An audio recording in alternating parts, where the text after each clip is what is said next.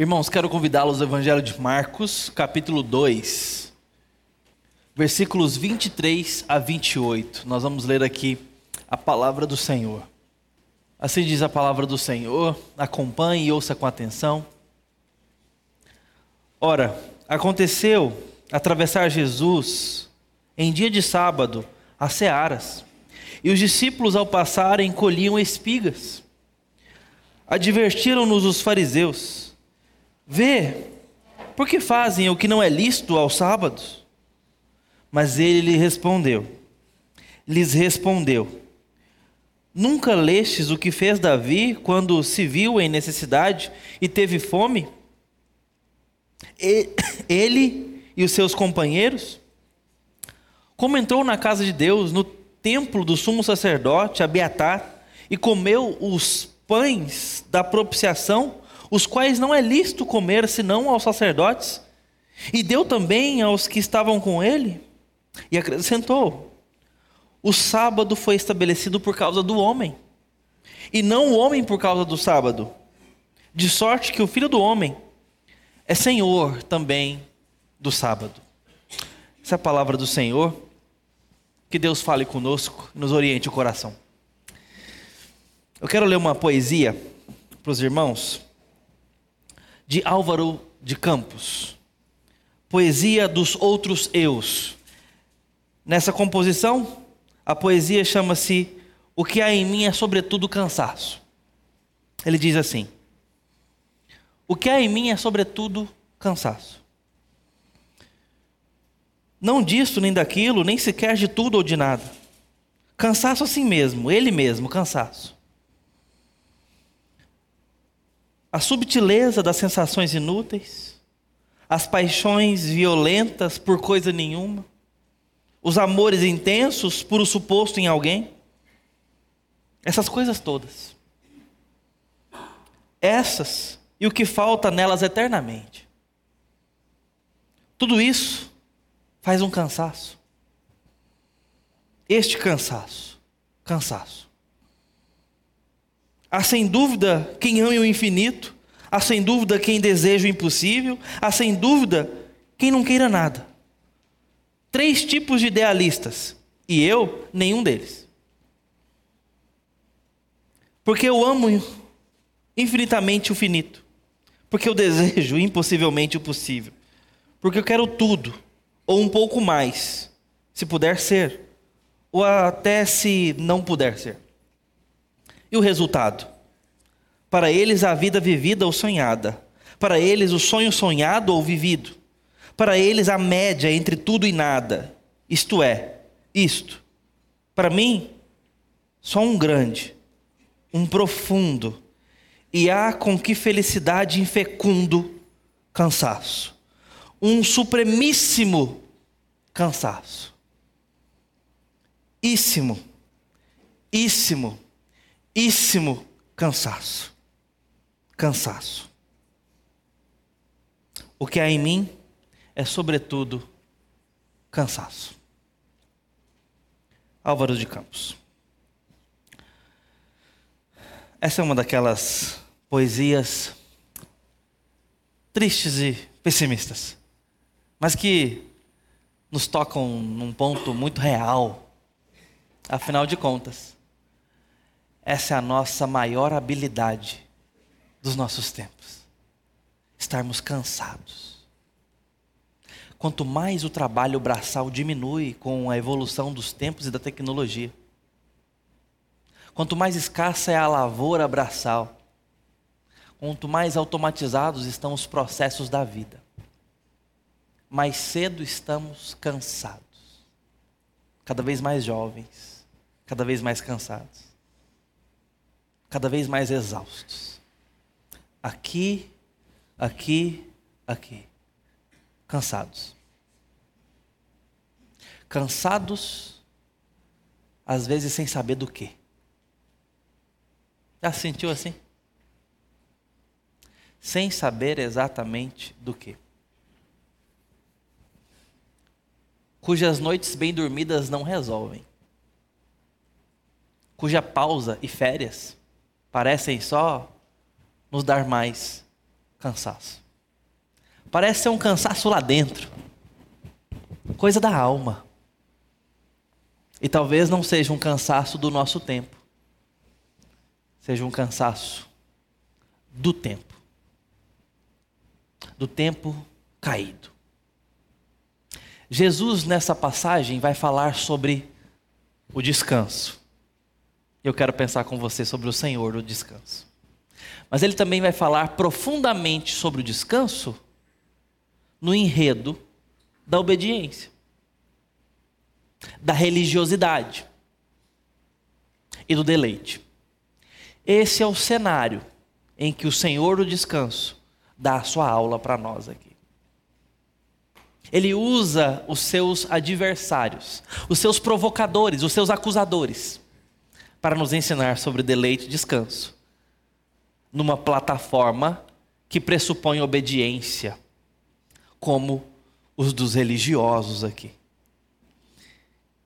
Jesus aqui declara que não tinha vindo para fazer uma reforma religiosa, mas para acabar com a religião e substituí-la por si próprio. Esses são um daqueles textos onde Jesus se coloca como exclusivo Deus e verdadeiro acima de tudo, ou um louco. De tal forma que temos que nos posicionar ao vê-lo falando. Não dá para ficar em cima do muro quando Jesus fala coisas como ele está falando aqui agora.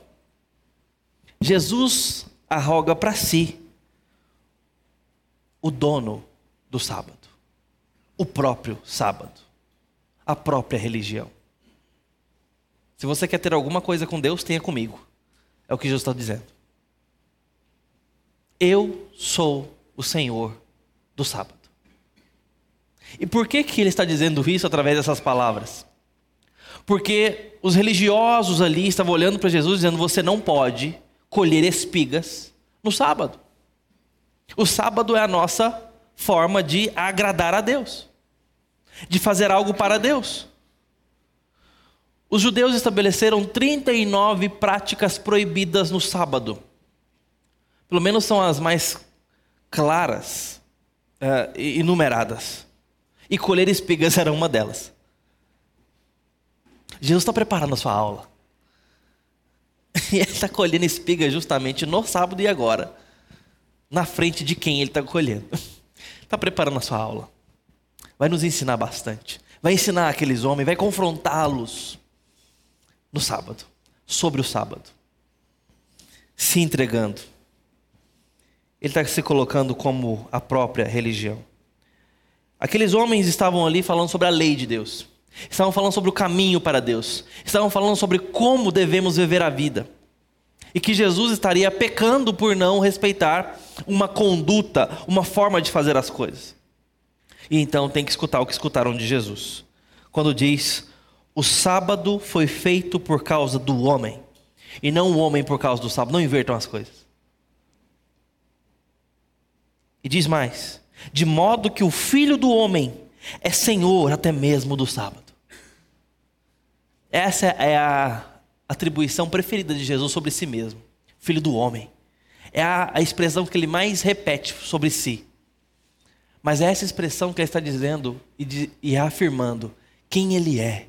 Ele é Deus, o Messias enviado. E esse Messias enviado veio para ser Senhor de toda a vida. De tal forma que não vamos para Deus senão por Ele. Não agradamos a Deus senão por Ele, nele.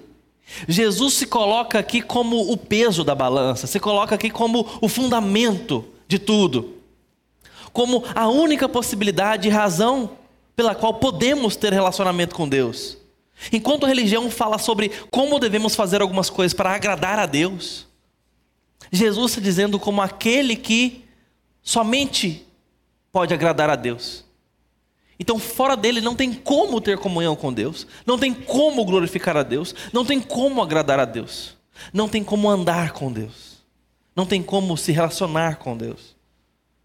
O que fazemos, nossas obras, os bons conselhos religiosos não servem para nada, senão partirem de Jesus. E não é se chegarem a Jesus ou desembocarem em Jesus, porque isso não funciona.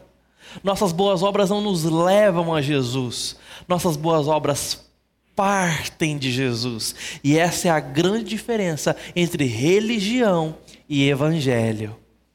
A religião nos prepara conselhos para agradarmos a Deus, para nos achegarmos ao divino, para conquistarmos seus favores. E aqui eu estou falando não do cristianismo apenas, mas de todas as formas religiosas possíveis. Elas vão ter em menor ou em maior escala este padrão de certos conselhos que eu devo seguir, certas condutas que eu devo praticar, obras, seja do campo da moral, seja do campo do pertencimento, por exemplo, a religiosidade nacionalista vai dizer que você tem que pertencer a certa comunidade, vai dizer que você tem que pertencer a certos distintivos nacionais ou tribais ou de forma grupal para que você então seja beneficiado, aceito, afirmado pelo divino, tenha seus favores.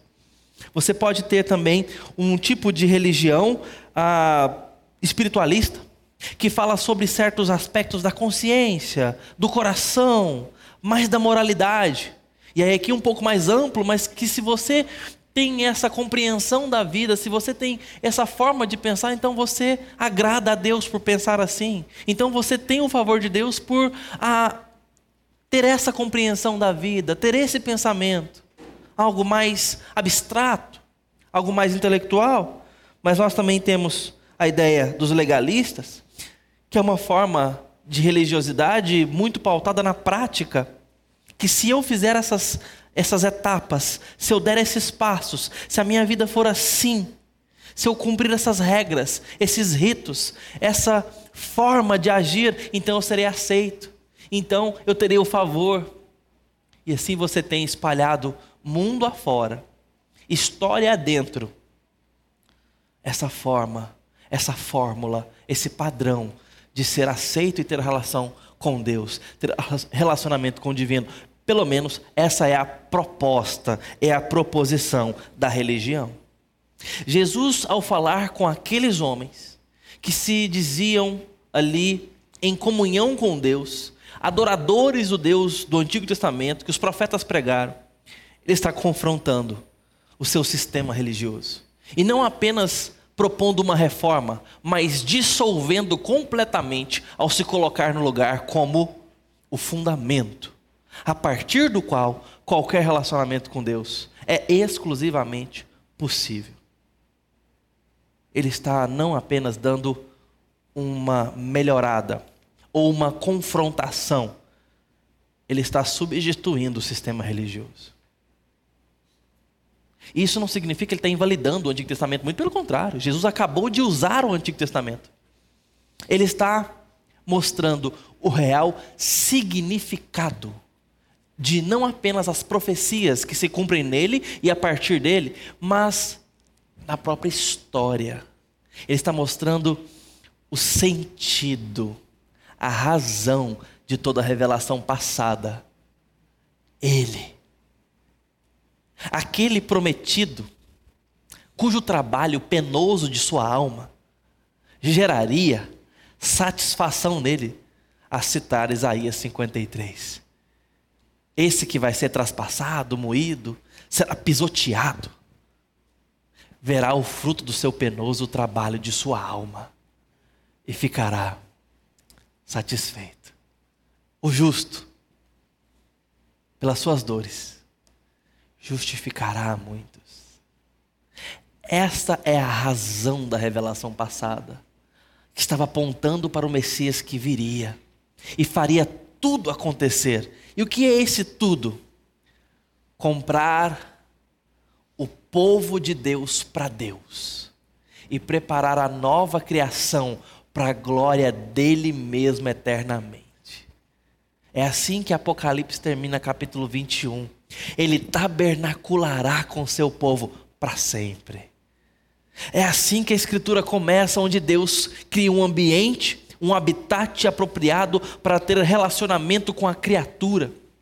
Deus se acomoda e fala a língua dos homens que ele acabou de criar, e vai se encontrar com o seu Adão todos os dias, para conversar sobre a realidade que ele acabou de desenhar e dar de presente ao homem.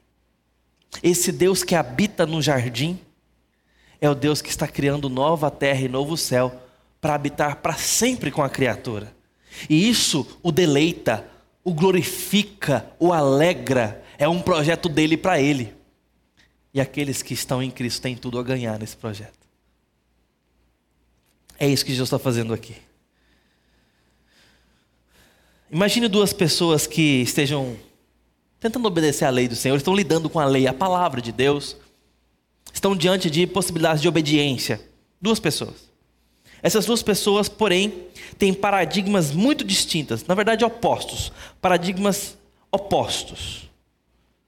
Mas ambas querem guardar o sábado, ou seja, guardar um tempo de descanso, guardar um tempo de repouso do trabalho, físico e mental. Descanso mesmo. Mas no caso de uma delas, a obediência é um fardo, é pesado, é escravidão, é uma obrigação, é algo difícil, duro. Enquanto para outra, a obediência é um deleite, é um prazer, é um privilégio. São opostos: fardo, peso, obrigação, deleite, privilégio, gratidão. O que? A obediência no meio. Perspectivas diferentes. Como é que isso pode acontecer? Se colocamos a obediência na religião ou se colocamos a obediência no evangelho. Isso faz toda a diferença. Não é difícil entender isso. Evangelho afora, eu digo evangelicalismo afora, não é difícil encontrarmos essa compreensão dos nossos irmãos, colegas, pastores, líderes, rebanho do Senhor, não é difícil. Encontrar a força do Evangelho que nos liberta do peso da lei. Não é difícil. Isso é uma mensagem democrática. Ela, ela é disseminada, ela é bem ensinada nesse sentido. Porém, tenho visto que muitas vezes ela para na metade do caminho. Onde apenas libertos da lei, glorificamos a Deus por tal liberdade. E fim, essa é só metade do caminho. Nós não podemos parar aqui, na liberdade da lei. Nós temos que terminar o caminho e chegar na obediência. A lei não veio para nos matar, ela veio para realçar a obra de Jesus, o obediente final. Ela veio para nos guiar, ela nos tutelou. E em Cristo foi consumada. E agora? Não temos o que obedecer? Muito pelo contrário. Temos agora uma obediência leve. Temos uma obediência que agradece e não mais que busca conquistar. Nossa obediência agora é resposta e não busca. Entende a diferença? É a diferença entre a obediência colocada na religião, que busca alcançar, que busca convencer, nesse sentido, a lei escraviza, penaliza, é um fardo. Mas a obediência que vem do Evangelho, a saber, as boas novas que transformam todas as coisas, as boas notícias que veio da parte de um superior, que mudou a nossa situação para melhor, radicalmente. Esse é o Evangelho. Essas são as boas novas. A partir delas, a obediência, portanto, é resposta é adoração, é gratidão, é privilégio. Eu posso fazer algo em harmonia, em resposta, em glória a quem fez tudo por mim. Isso tem toda a diferença. Nós não obedecemos para chamar a atenção de Deus, nós obedecemos porque Ele nos amou demais. Como responder a um Deus que nos ama tanto? Esta é a realidade da obediência na vida de quem entende Jesus, de quem conhece a Jesus. Esse é o sabor da vida cristã. Isso não quer dizer que é fácil dar bom testemunho. Temos desafios com a carne, com o pecado em nós. Claro que temos. Mas nos esforçamos, nos empenhamos como quem responde livre, perdoado, conquistado. Nossa obediência é leve. Nossa obediência tem um fardo leve. O Evangelho de Cristo não é apenas diferente, mas totalmente oposto a todo legalismo religioso que visa conquistar a Deus, impressionar a Deus, alcançar a Deus. O Evangelho diz para nós: sou plenamente aceito em Jesus e, portanto, obedeço. Por isso, obedeço, porque eu já fui aceito como eu sou. O Evangelho nos convida como somos, imperfeitos, feios, sujos, porque é em nossos delitos e pecados que recebemos vida. Mas recebemos vida. Muita gente quer ser recebido como está e continuar como está. Isso não é evangelho. O evangelho nos limpa, nos transforma, nos lava, nos faz nascer de novo. Agora, amigos de Deus. Eu gosto muito de lembrar do texto de Deuteronômio, capítulo 30, verso 9. O Senhor teu Deus circuncidará o teu coração para amares o Senhor e para que vivas.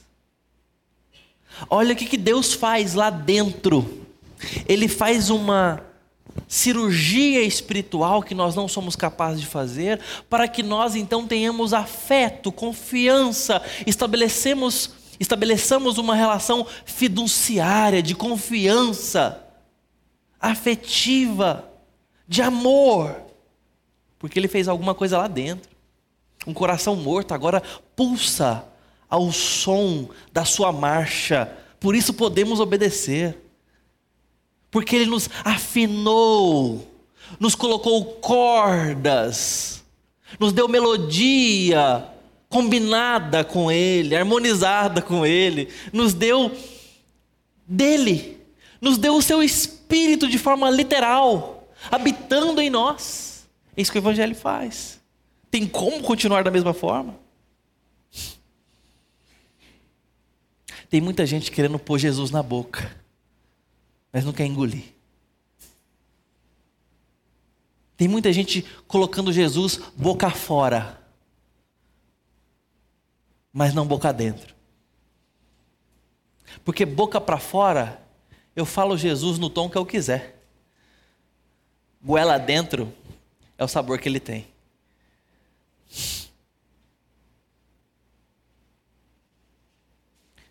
Não dá para personalizar. O pastor Tim Keller, pastor presbiteriano de Nova York, ele conta que ele estava pregando na pequena cidade de Hopewell em 1977. E ali ele disse que teve umas experiências singulares com a clareza do evangelho lidando com a comunidade. Ele menciona que estava pregando certa vez sobre amar o próximo como a si mesmo para aquela pequena igreja ali daquela cidadezinha. E ele estava dizendo o seguinte: quando Jesus diz isso, amar ao próximo como a si mesmo, acho que Deus está dizendo: quero que vocês supram as necessidades das outras pessoas com a mesma alegria, pureza, urgência, inocência, criatividade e disposição com que suprem as suas próprias necessidades. Esse é o padrão. É assim que eu quero que vocês vivam. Fecha aspas. Essa é a explicação dele ali no seu sermão. Ele conta nesse relato que uma adolescente o procurou depois do culto e disse assim: Você está querendo me dizer. Ah, deixa eu contar o caso.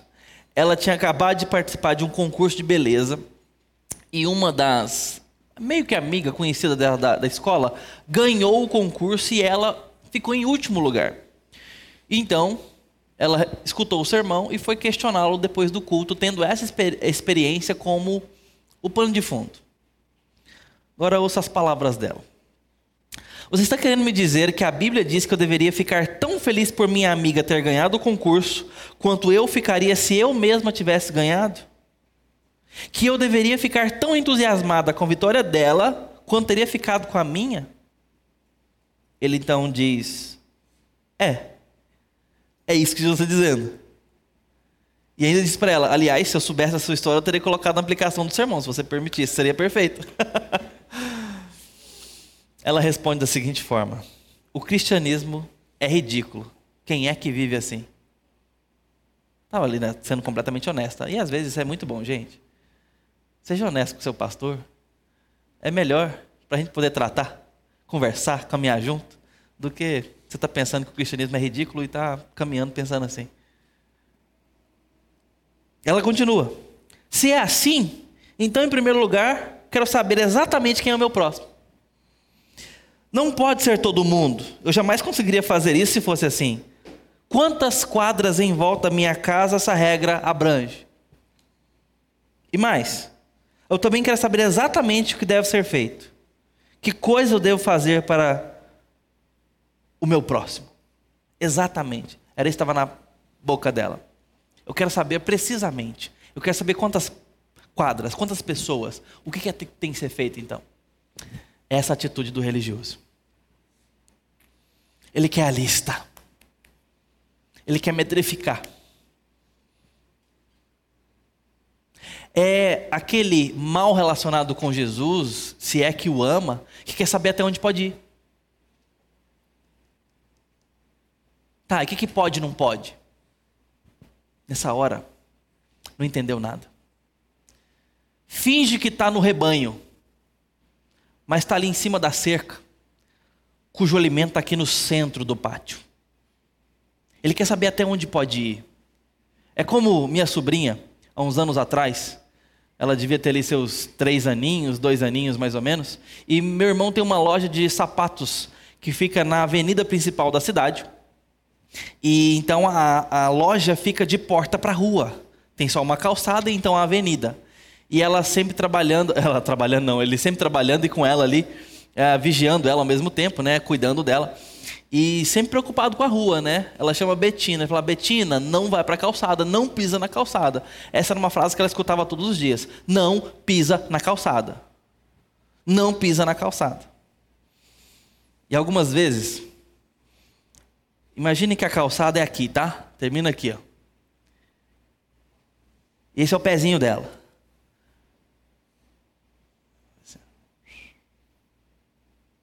Ela passava o pezinho assim, ó, e não pisava. Só sobrevoava a calçada. Sabe assim? Quase uma bailarina aqui, ó. E olhava para o pai dela. Tipo, não estou pisando. É até aqui que eu posso ir, ó. Quantos milímetros eu consigo passar da calçada sem pisar?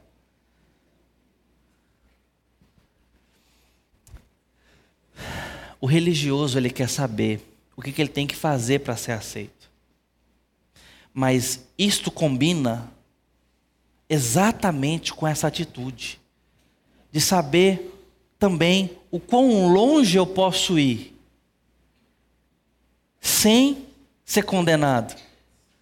Porque o que está no meio de ambas as situações é a mesma coisa. É o que eu posso fazer, porque o centro são as minhas forças e a minha capacidade, e não o motivo pelo qual eu as faço. Não ele, mas eu. Porque se o interesse da criança, claro, vou pegar pesado agora a Betina, mas é só para ilustração. Se o interesse dela é amar o seu pai, é glorificar o seu pai, é honrar o seu pai, ela não brinca com a calçada, ela obedece muito mais. Eu disse que ia pegar pesado com ela, não é o caso aqui, é só para a gente ilustrar aqui. Mas isso se aplica a Deus. Quando o nosso interesse não é motivado por amor a Deus, por glorificá-lo e termos prazer nele, prazer nele. Para que serve a obediência? Ela tem que servir para alguma coisa. E é por isso que colocamos o fardo na recompensa, no que ele pode fazer por mim. Os fariseus ali, os religiosos, estabeleceram regras, estabeleceram princípios, tantos passos no sábado. Não pode cuspir no chão para não provocar o barro, que seria um trabalho. Você não pode andar mais do que tantos passos. Você não pode fazer tanto esforço. Colocava no papel para que eu me sinta bem, completo. E agora Deus me deve. Essa é a ideia que tira Deus da equação, embora esteja só falando sobre Deus. Nós podemos falar sobre Deus, cujo assunto principal é Ele, e não considerá-lo. Faz sentido? Parece que não, mas isso aí é o que acontece. Eles estão falando sobre Deus, sobre a lei de quem que eles estão falando aqui? É a lei de quem que está sendo é, infringida aqui? A lei de Deus. Só que eles deixaram Deus de fora. Por isso Jesus tem que dizer: eu sou o sábado. Eu sou o sábado. Eu sou o Senhor do sábado. Por não estar mergulhado no amor e na aceitação de Deus por meio de Jesus, o propósito da lei é assegurar que Deus e as pessoas tenham uma visão melhor de nós. Mas o assunto principal somos nós mesmos e não Ele. Em última instância, tratamos a nossa moralidade e virtude como um ato ou uma forma de nos glorificarmos perante os homens e Deus, e não glorificá-lo diante de nós mesmos e dos homens. Na vida do cristão, a lei de Deus embora seja completamente aplicável, entenda isso, funciona de uma maneira completamente diferente. Atenção, ela mostra a vida de amor que você quer viver diante do Deus que fez tanto por você. É assim que a lei e a obediência funcionam na vida do crente. Aponta o jeito que eu quero viver em resposta a quem fez tanto por mim. Faz diferença ou não faz? Eu quero obedecê-lo, porque o meu prazer está nele. Eu quero viver do jeito que ele sugere, ordena e é, porque ele fez por mim, porque ele fez por mim. A lei de Deus conduz você para fora de você. Mostra a você como servir a Deus e aos outros em vez de ficar em si mesmado. Obedecer a Deus, portanto, é uma morte de si por, para os outros. É uma morte de si mesmo para Deus. É fazer a vontade dele e não a nossa. É um ato de glória, de louvor. Você então vai estudar a palavra, vai obedecê-la, a fim de descobrir a vida que você deve viver porque Ele já fez você viver. Você vai conhecer mais a vida que Ele te deu para viver. Você vai se harmonizar com o Deus que te deu vida. É assim que a gente vai para a palavra. E você não viola essa lei, você não quer violá-la, você nem fatia ela em porções mais fáceis de tragar, você não fica manipulando, negociando, acrescentando ou tirando. Você tem deleite. Antes tem o seu prazer na lei do Senhor e nela medita dia e noite. Isso é maturidade cristã. Isso é amor a Deus. Talvez a nossa geração precise amar a Deus mais. Amar a Deus de novo. Precisa dizer, Senhor, eu te amo. Isso não ser conversa fiada, mas ser de fato expressão de louvor. Senhor, eu amo ao Senhor. E as minhas mãos provam isso, ou tentam fazê-lo, se esforçam por fazê-lo. Senhor, eu te amo. Quando foi que a sua relação do Senhor se concentrou nesse ponto, e tão somente nesse ponto, de declarar o seu amor a Ele, porque você já recebeu tudo dele. Jesus é o Senhor do sábado. E ele então diz: O sábado foi feito por causa do homem, e não o homem por causa do sábado, de modo que o filho do homem é senhor até mesmo do sábado. Ele afirma, e até mesmo está aqui celebrando, o princípio que deu origem ao sábado, a necessidade do descanso. Jesus está celebrando isso, sabe por quê? Porque isso é o motivo de ser dele estar aqui, fazendo o que ele está fazendo. Ele põe fim ao legalismo em torno de sua observância. Desmantela todo o paradigma religioso e faz isso ao apontar para si próprio. Ele está substituindo o sistema por ele mesmo.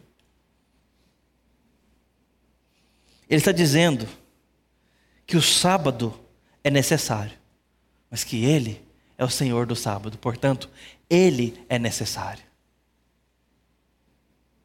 Ele está dizendo àqueles homens: não olhem para o sábado mais do que vocês olham para mim. Olhem para mim, e eu vou te entregar o sábado.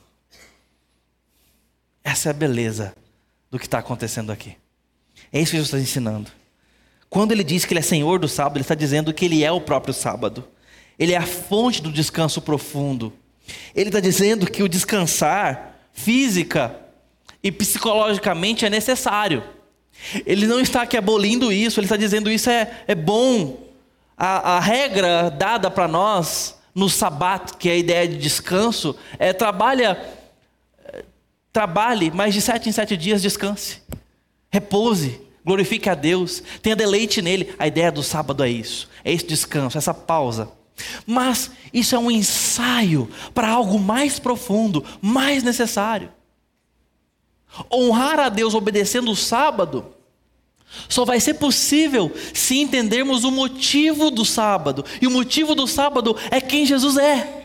E ele, portanto, é nesse caso o próprio sábado, ou seja, onde repousa o nosso descanso mais profundo, onde descansa e desemboca toda a nossa ansiedade, todo o nosso trabalho só será recompensador, terá valido a pena quando encontramos descanso. É nesse sentido que Gênesis nos fala do descanso de quem não se cansa. A palavra de Deus fala que Deus não dorme, não se cansa, não dormita o leão da tribo de Judá, o guarda de Israel. Mas Gênesis nos fala que ele descansou no sétimo dia. Esse descanso não tem a ver com alguém que estava exausto. Tem a ver com alguém que para depois de ficar satisfeito. Viu Deus tudo quanto fizera, e eis que era muito bom. Ah, Moisés é bruto. Moisés é curto e grosso. Ei, Moisés, eu queria que ele falasse mais. Ele nos dá essas palavrinhas maravilhosas, claro. Mas é pouco, eu queria mais. Porque eu tenho aqui uma suspeição de que o que Moisés está querendo dizer aqui é uma contemplação. Que Deus está vendo a sua obra e se maravilhando com ela. O criador de mundos, Tolkien, criou a Terra-média e o mundo da Terra-média. Um grande autor de fantasia cristão. E ele comenta algo no seu livro Silmarillion sobre a criação da Terra-média, como que prefazendo a mais ou menos a criação da Terra, nosso nosso planeta. E então o ser perfeito, que seria Deus ali representado na obra, ele encomenda dos seus seres criativos e, e de altas luzes, certamente ali os equiparados aos serafins, para que o adorassem. E os serafins, muito musicais, decidem criar uma canção. Mas a canção ali não é apenas uma música para os ouvidos, nem mesmo apenas para os olhos, como uma partitura seria. Ela é física e material. C.S. Lewis pegou parte dessa ideia para o livro Sobrinho do Mago. Mas volta aqui comigo. Eles então vão adorar o Criador. E eles têm que fazer algo à altura do Criador. Então eles cantam a Terra-média. Se você não sabe o que é a Terra-média, nunca leu isso, basta ou não viu os filmes, pensar na Nova Zelândia. Quando quiseram fazer ali uma representação do que era a Terra-média, foram filmar na Nova Zelândia. E vou te dizer, é bem próximo, porque aquilo é lindo demais. As montanhas, o verde, os azuis, tudo muito lindo. Então, aqueles seres cantam para Deus a Terra-média como um presente de adoração, a beleza da natureza.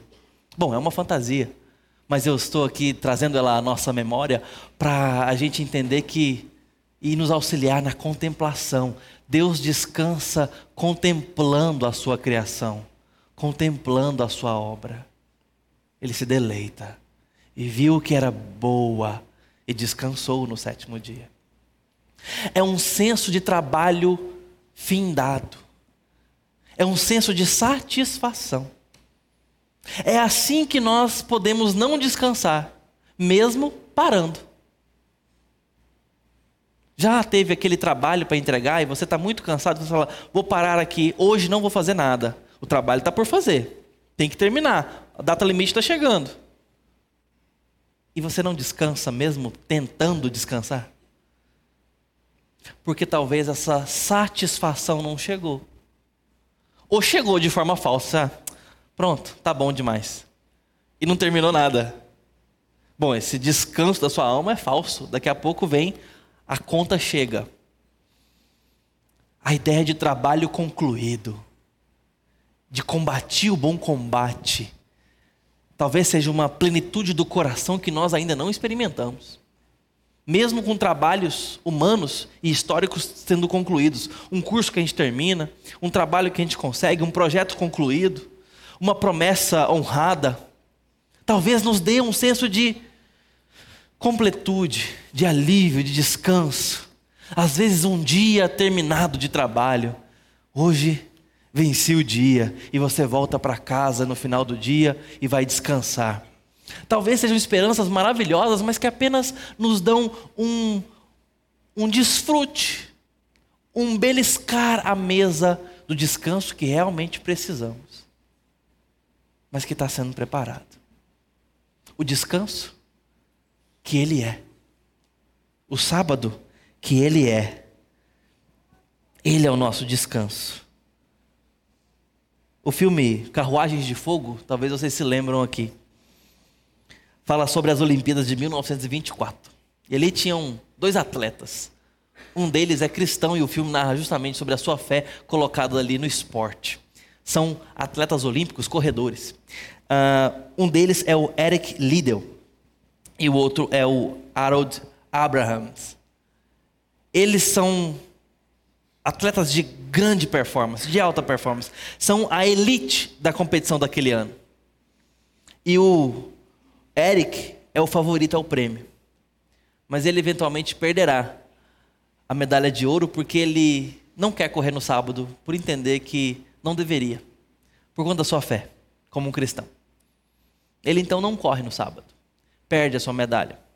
Mas a trama entre os dois, e falando do, do Harold, ele diz o seguinte: tenho 10 segundos para justificar a minha existência nos 100 metros rasos ali. Esse é o ponto dele. E a trama e o enredo quer nos mostrar sobre a vitória do cansado, que mesmo descansando não, não tem descanso. Mesmo quando descansa, ainda está cansado. Esse é o Harold. E fala sobre o deleite do derrotado, que mesmo cansado está descansando, porque ele dizia o seguinte: o Eric, Deus me fez veloz, e quando eu corro, eu sinto o prazer de Deus. Por isso ele pode parar de correr, que está tudo certo. Ele está em deleite em Deus e não precisa provar a sua existência. A trama do filme é bem linda nesse sentido. E qual é a diferença dos dois? Se você está buscando a sua própria justificação na vida e por isso corre, ou se você já foi justificado e por isso corre. Essa é a diferença.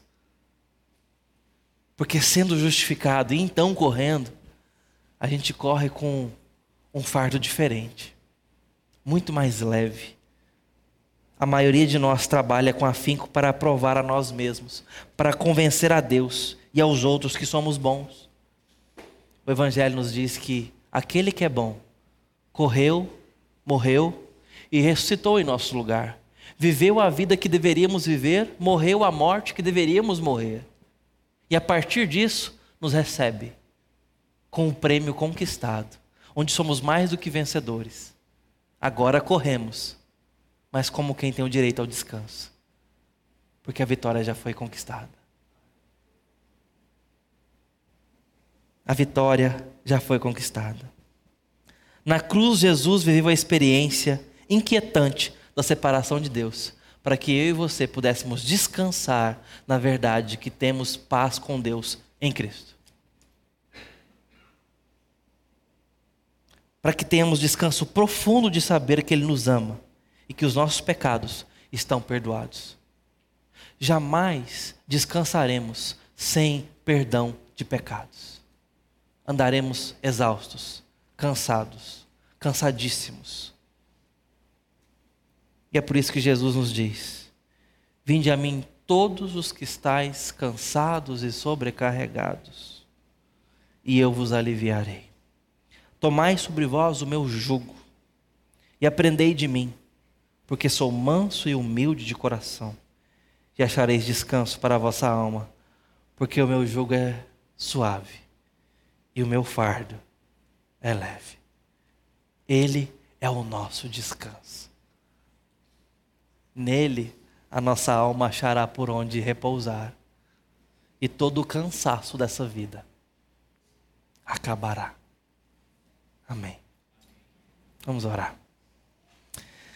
Ó Deus bendito, nosso Senhor, nossa razão, obrigado pela tua obra. Obrigado pelo Cristo, nosso descanso, nosso porto seguro, nosso pastor. Nos ensine a descansar e te adorar. Nos ensine o caminho da obediência a partir do Senhor. Em nome de Jesus. Amém.